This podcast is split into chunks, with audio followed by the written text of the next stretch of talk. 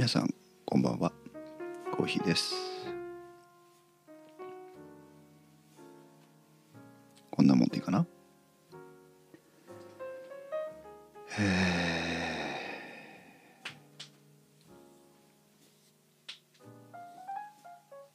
ツイッターでなぜかイソップさんとB'zの話をしておりますけどコーヒーさんは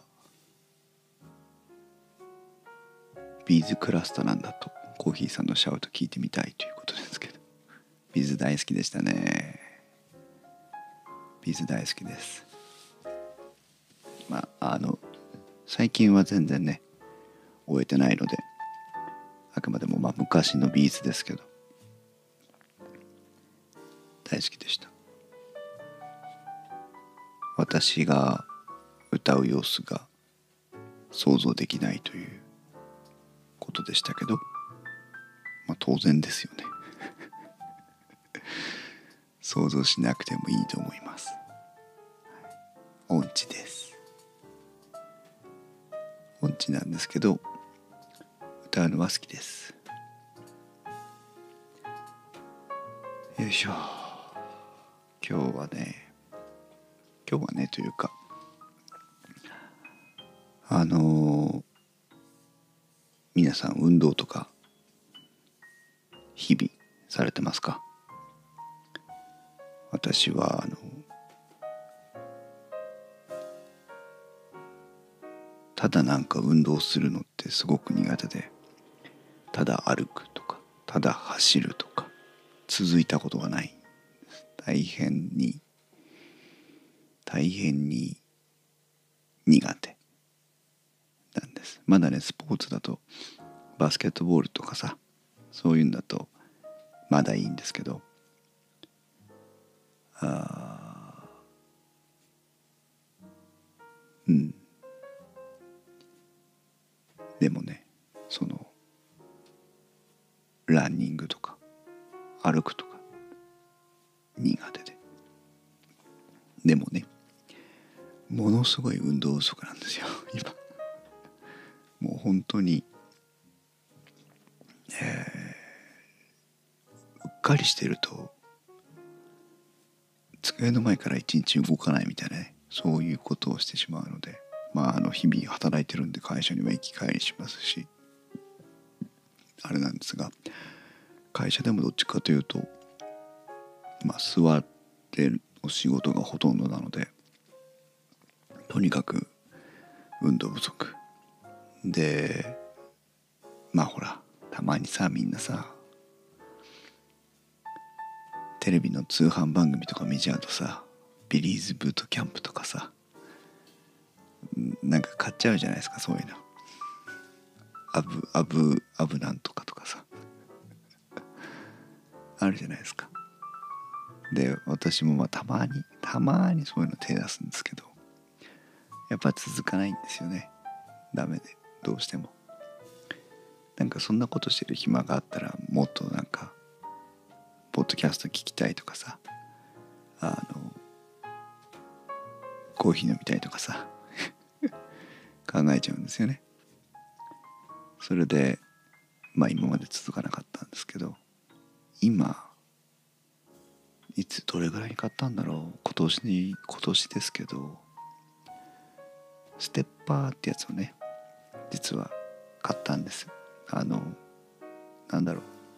踏み台昇降機みたいなやつ。ですけどずっとの乗って器具の上に乗ってふみふみしてるだけの、えー、機械ですけど。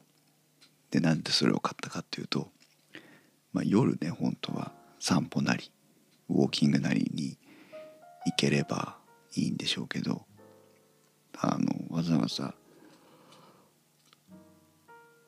着替えて出かけていくのも嫌だしで帰ってきてお風呂入っても面倒くさいしその準備をしたりまたねパジャマに着替えたりするのも嫌だしっていうのでじゃあ室内でウォーキングできたらいいんじゃないという安直な 考えでそのステッパーを購入しましてまあ奇跡的にねあのやめずに続けばしてられるんです。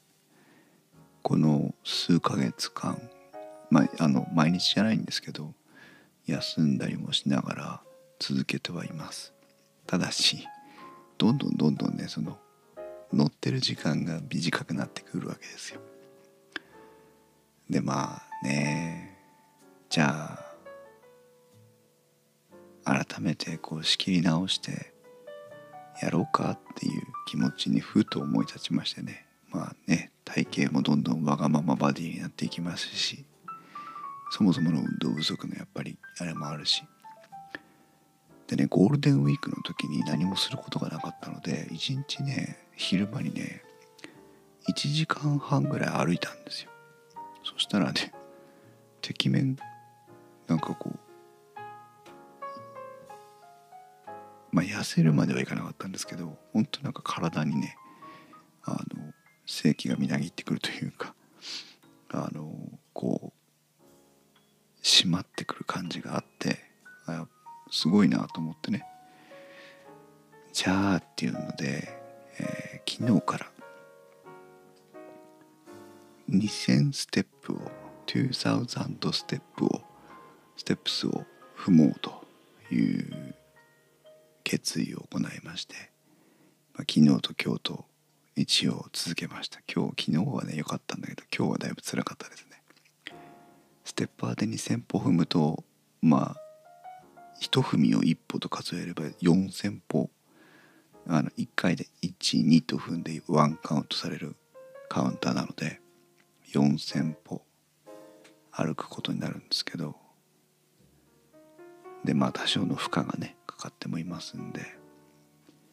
でまあ2,000ステップスを踏んでそれで大体ね50分ぐらいかかるんですよ。20分ああの2,000歩踏むと。まあでも2,000歩踏んで50分。うんまあ、うん、それぐらいでようやく運動って呼べるぐらいかなと思って。それを昨日から始めています、明日はできないんだけどね。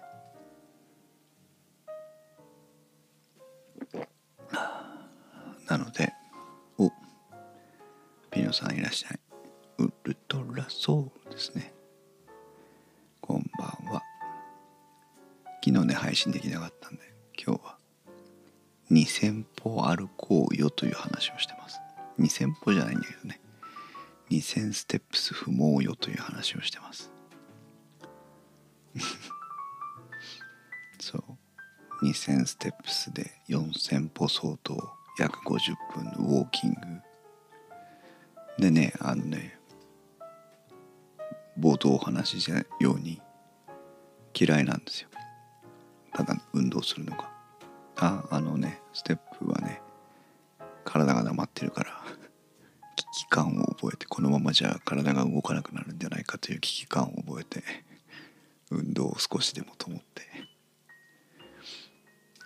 でそのあなんだっけ。2,000ステップス踏んでいわゆる4,000歩相当の運動をして。あ そうよね。どうしてもね。我々あのインドア派ですから体なまっちゃいますよね。そう。少しでも。まああのダイエットトも兼ねてですけど、まあ、基礎代謝上げるにはね筋肉つけなきゃいけないし。うん。まあそんなあそうそう。そんでその続かないわけ。50分ただただステッパーを踏むっていうのがね大嫌いなわけですからそもそも。じゃあどうしようかっていうんであの最近たまりにたまってどんどん増えたポッドキャストをね聞くようにして。そうすると大体あの1回の配信が5分ぐらいのものもあれば30分ぐらいのものもあれば、まあ、電気予防課みたいに長いのもあるんですけど大体ね2本か3本ぐらいそのステッパーを踏んでる間に聞けるのでまあそれもいいかなと思ってエアポッツを耳に入れて大嫌いっていうか 大嫌いだもんだって運動とか大嫌いでしなくていいならしたくない。スポーツは好きなんですよ。バスケとかね大好きで。中国にいた頃もね毎週のようにバスケをしてましたけどね。スポーツは大好きです。でもただ何か面白みもなく盛り上がることもなく何かを続けるっていうのは苦手なんですよ。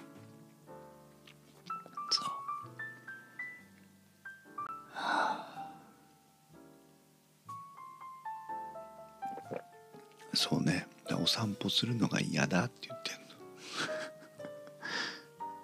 お散歩に行くのが嫌だって。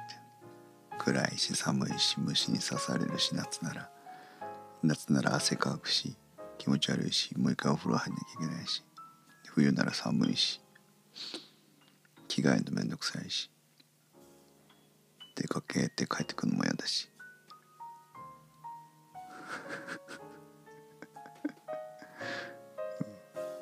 運動する資格がないんでね。そもそも。なんか運動普通にねできるのに運動しなさいよって話なんですけど。まあなのでそういうことなので、えー、これからね水曜日はまああのダメなんですけど相変わらず夜中国語があるのでなんですけどまあ水曜日以外月火木金をやってまあ土日もねできればいいなと思うんですが。それからもう一つあれだな。水曜日の中国語もねちょっとコロナの影響があるのでまああの3密を避けてマスクを着用して、えー、やってますけど、まあ、ちょっとねいろいろあるんでね。あのリモートにしようかなと思って今受講生の皆さんと明日まあ相談しようと思ってるんですけどそのための自宅から中国語講座を配信するためのいろんな必要なセッティングとかを、まあ、煮詰めたりもしながらホワイトボード買ってみたりねいろいろしてますけど。まああの前回またあのコロナの第1波か第2波の時にリモートで Zoom でやったことあるのであの皆さんもね参加者の皆さんもね私の方も多少はいいんですけど前回はねペンタブを使って Zoom のホワイトボードの機能を使ってやったんですけどやっぱりねペンタブでやるとねちょっとねレスポンスが悪いというかあの画面も見ながらじゃないと書けないじゃない。でホワイトボードだったらホワイトボードを机の上に置いてやろうと思ってるんですけどホワイトボードだったらあの実際に自分が見てる映像を映像じゃないホワイトボードを皆さんに見てもらえばあの書くという行為のレスポンスに問題はなくなるのでまあその方法でいこうかなと思ってますけどね。うん、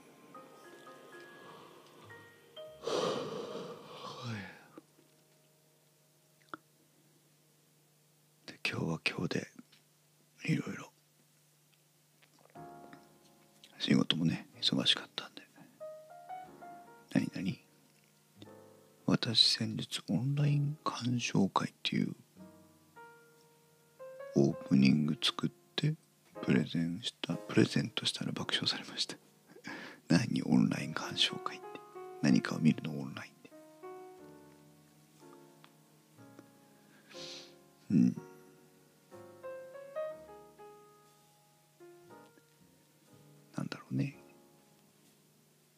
動画うん。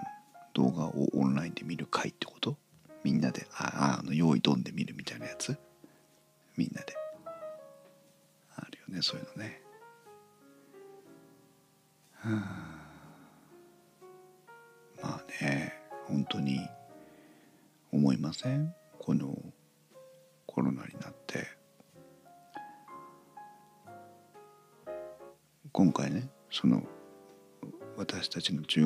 国語講座の受講生の方でもうご年配の方が多いので下手すると7080の人たちがいるわけですよ。その人たちがさ Zoom で中国語講座リモートでやりますけどできますかってまずねそこからじゃんできますかって言ったらねできますって言うのよそれにねものすごく驚いてそうかって。80の先輩たちが中国語講座ズームでするって言ったらできるんだと思ってさ。なんかすごいね新しい波を感じるというか。まあ実際ね顔を合わせるのも大事ですけどあのどうしてもね声を出して練習をしなきゃいけないので、まあ、それぞれの皆さんのご家庭の事情とかもあるんでねあの360度全部が良しというわけにはいかないんでしょうけどでも画面の前でね自宅の自室だったら大きな声出しても問題ないわけだし着せずしてそれを予想してたわけじゃないですけどあの私の画面もかなり大型化しましたからあ皆さんの顔もねしっかり見ながら発音のあ練習とかもねできると思うし。うん。ね時代が変わりましたね。ピノさんの何？リテラシー低い50歳60歳の社員より偉いとかね。確かにね。会社の中にいる人の方がそういうものに対する適応力っていうのはもしかしたら低いかもしれませんね。うん楽しいと思う。楽しくなってほしいなと思います。私のあの時々ね皆さんにお話ししてるんですけど指導方針というのがありまして。私たちはね何も試験を受けて点数を取らなきゃいけないとかっていうことは一切ないので覚えられるか覚えられないかよりも楽しいか楽しくないかを基準に授業を進めておりますということを一応まあ公言してるんですけど。まあただねあのそうは言ってもいろいろこう教える方にも力はかかるんですけど。力入っちゃうんですけど、うん、だからまあおかげさまでそのおかげかどうか分かりませんけど。非常に最近定着率が良くて何年何ヶ月ね何期と何繰り返してあの継続してくださる皆さんもいてありがたいなと思ってるんですけど。ピノさんも参加したい。ね。えほんとオンラインでやるんだったら参加者増やしてもいいんじゃねって思うんだけどさ。今ね大体10常に参加してらっしゃる方は15人ぐらいです大体。そう。ね。まあみんな買って知ったるお仲間同士なのでなかなかね。あれなんですけど。たまにね飲みに行ったりしてね,、まあね、あの半期に1回ぐらいは飲みに行ったりしたりしてたんですけど。今年はねそれもできないので寂しいばかりです。皆さんもね今中国語ちょっとアニメとかの影響で中国語を少しこの私たちの周りのツイッターのところなんかではね話題になってたりしますけど。いかがですか？中国語。面白いですよ。まあでも言葉はねコミュニケーションなんでこう誰かと話すとか映画を見るとかそういったモチベーションがね大事になってくるわけなんですけどね。楽しみな水曜日なはずですね。そういうふうに思ってもらえるといいですね。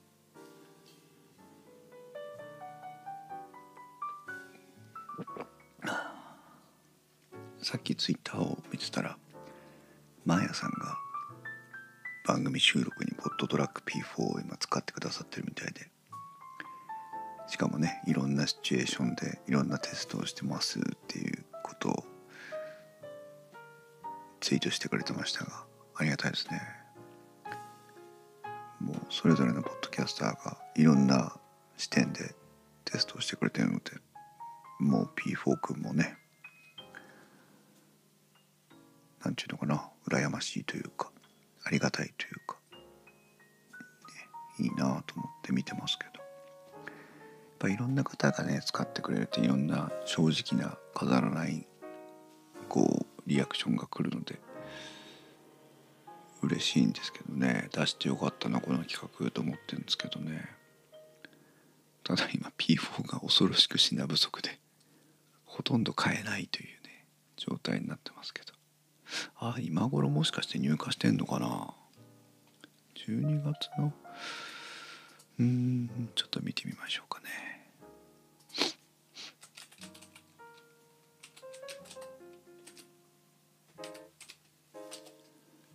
ポットトラック P4 は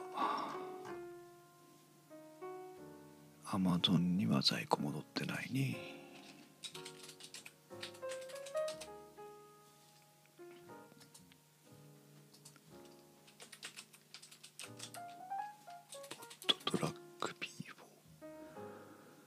サウンドハウスでも未定になってるね。あとどこだ？ピノさんも見た？さっきの毎朝のツイート。えー、っとちょっと待ってね。誰に対して何のちょっと待ってを言ってんのか分かんないけど。マークスミュージック。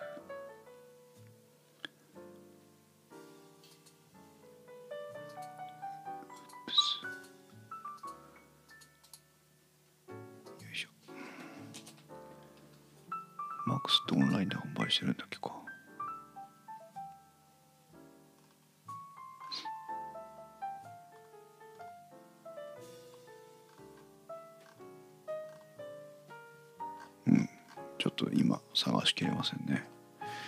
ぼちぼちね入荷してもいいんじゃないかなと思ってはいるんですけど。もし気になってる方ポットトラック P4 ね予約とかできるサイトであれば予約しておいた方がいいかもしれませんけど。ポッドキャスターさんに需要があるデバイスなんですか？YouTube でもねいいんですよ。いわゆるオーディオインターフェースとしては使えるので。でも一人で撮るんだったら別に P4 でなくてもいいと思います。あくまでもこうね対面で2人3人で撮るとかあとはネットを挟んで、え2人で撮るとかそういった場面に便利な機材なので普通に YouTube だけだったらオーディオインターフェースとか USB で直接接続できるマイクとかでも十分です。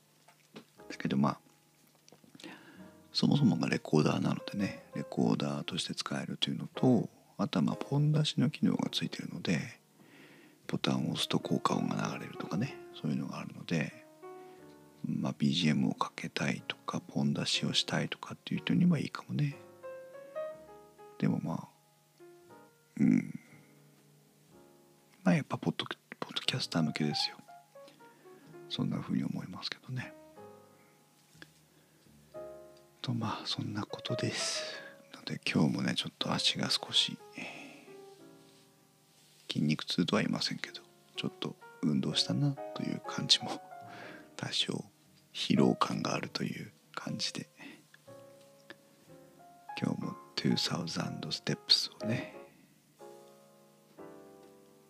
踏みましたよというお家の機材を揃えるのに家族会議して許可を得て購入な感じなのでしょうか。それは何？コーヒーのところかっていうこと？うちはね別にねあの機材を買うのに誰の許可も得ていません。許可も得ていませんがあの自分の中でねあの会議があります。コーヒー会議が。あの私お金使うと具合が悪くなるのであんまり高額な買い物ができないんですけどその分ねあのある程度の少額なやつはねバンバン使ってしまうので皆さんの周りにいませんでした。あの何買ってるかわからないし何も形に残らないんだけどお金を使っちゃってる人。私そのタイプなんですよ。そう一人会議して。なのでああ今はねよっぽどね大人になったんでそういう散財は少し抑えられるようになってきましたけどまああくまでも自分のなんていうの収支の中で 機材を選定して設備をしているという感じです。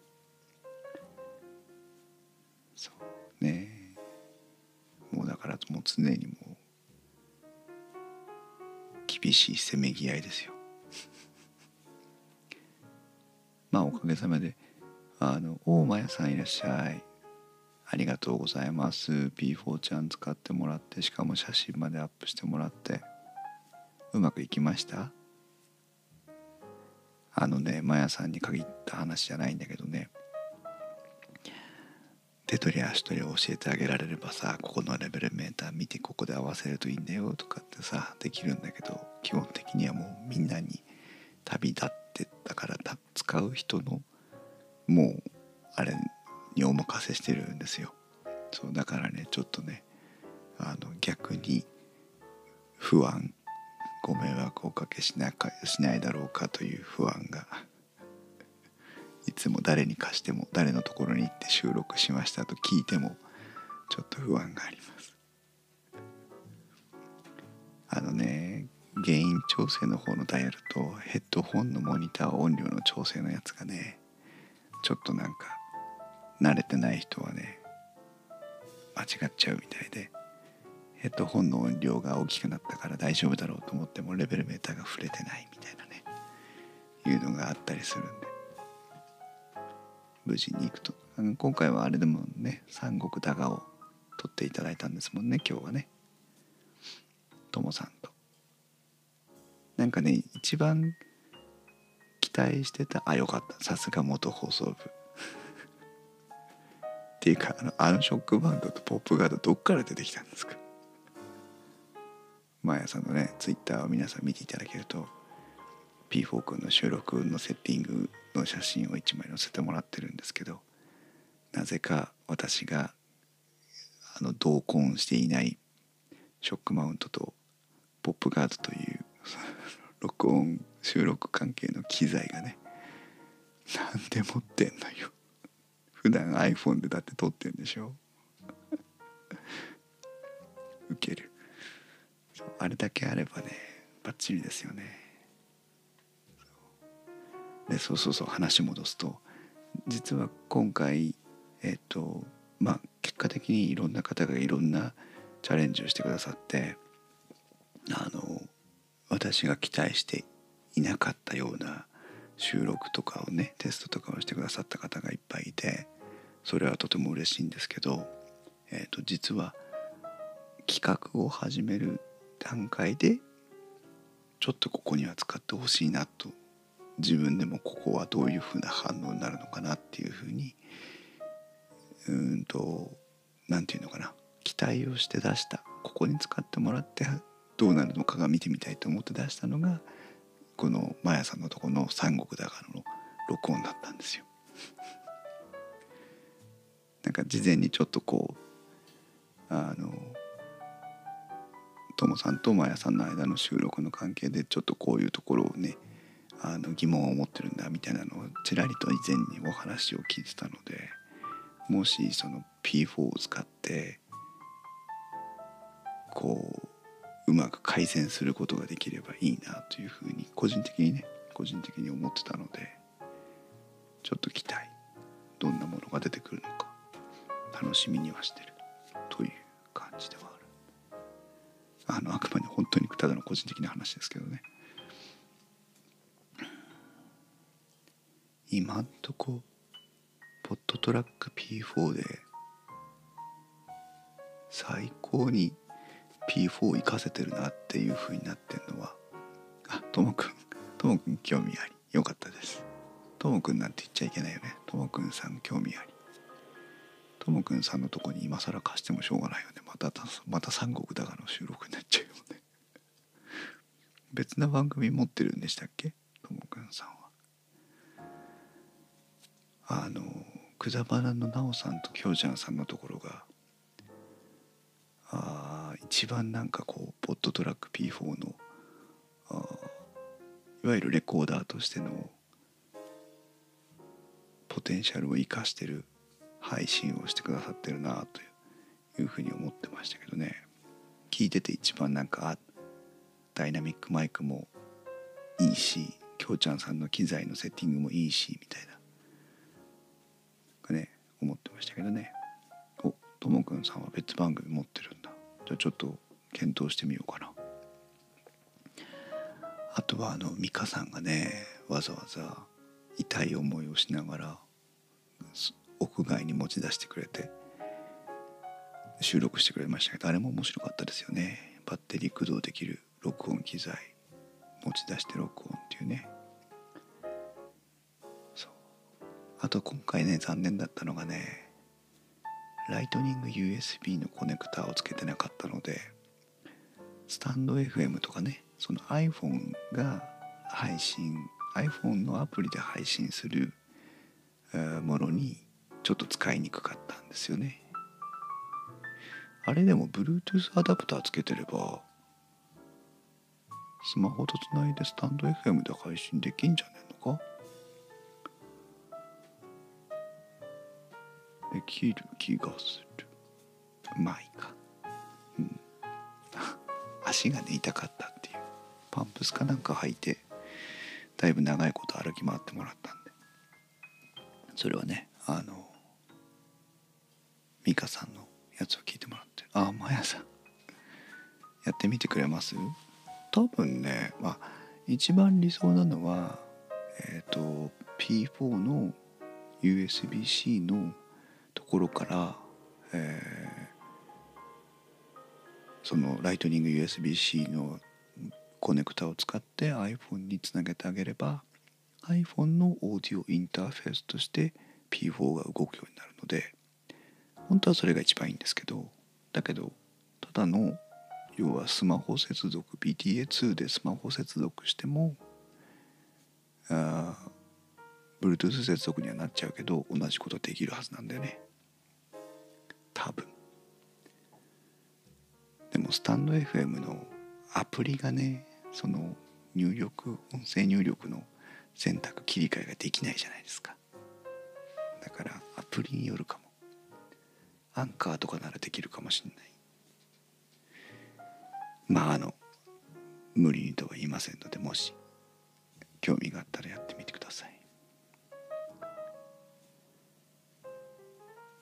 うん。目が覚めてきちゃった。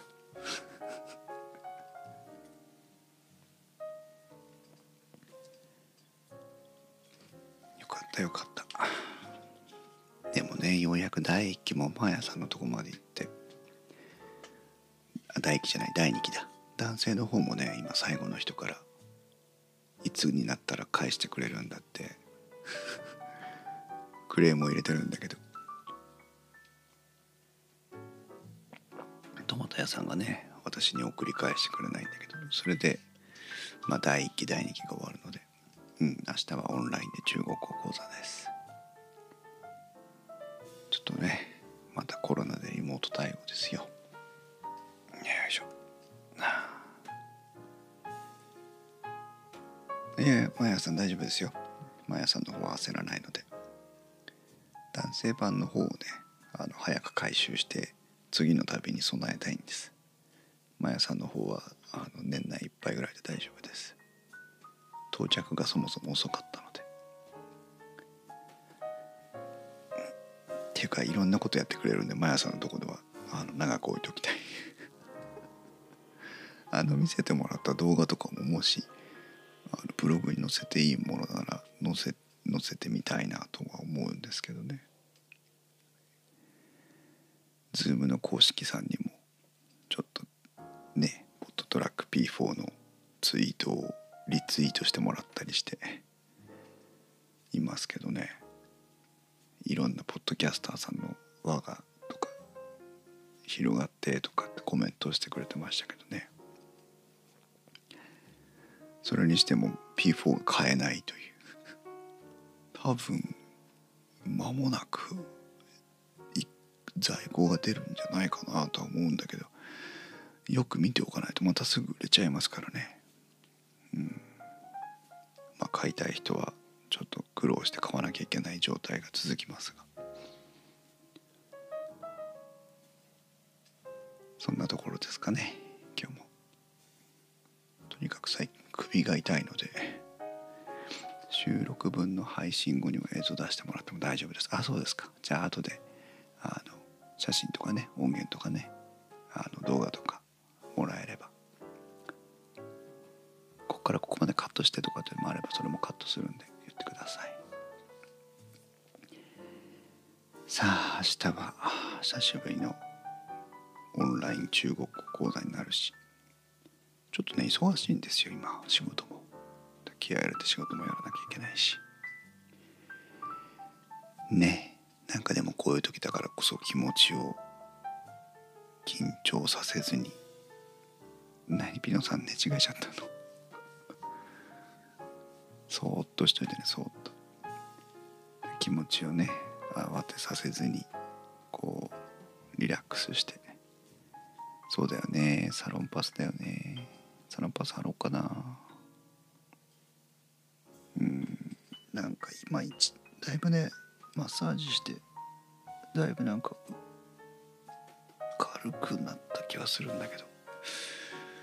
私もねあの車に追突された経験があるのでそれの後遺症かなと思ってるんですけどね。いつにない重苦しい感じが。まあいいや。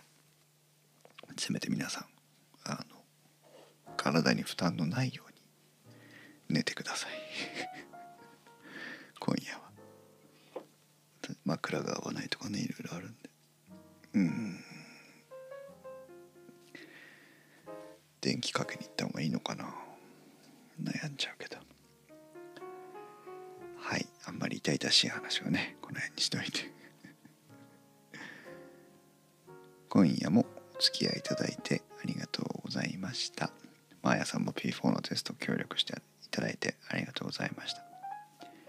カラオケ行きたい。じゃあ皆さんいい夢見てください。それでは皆さんおやすみなさい。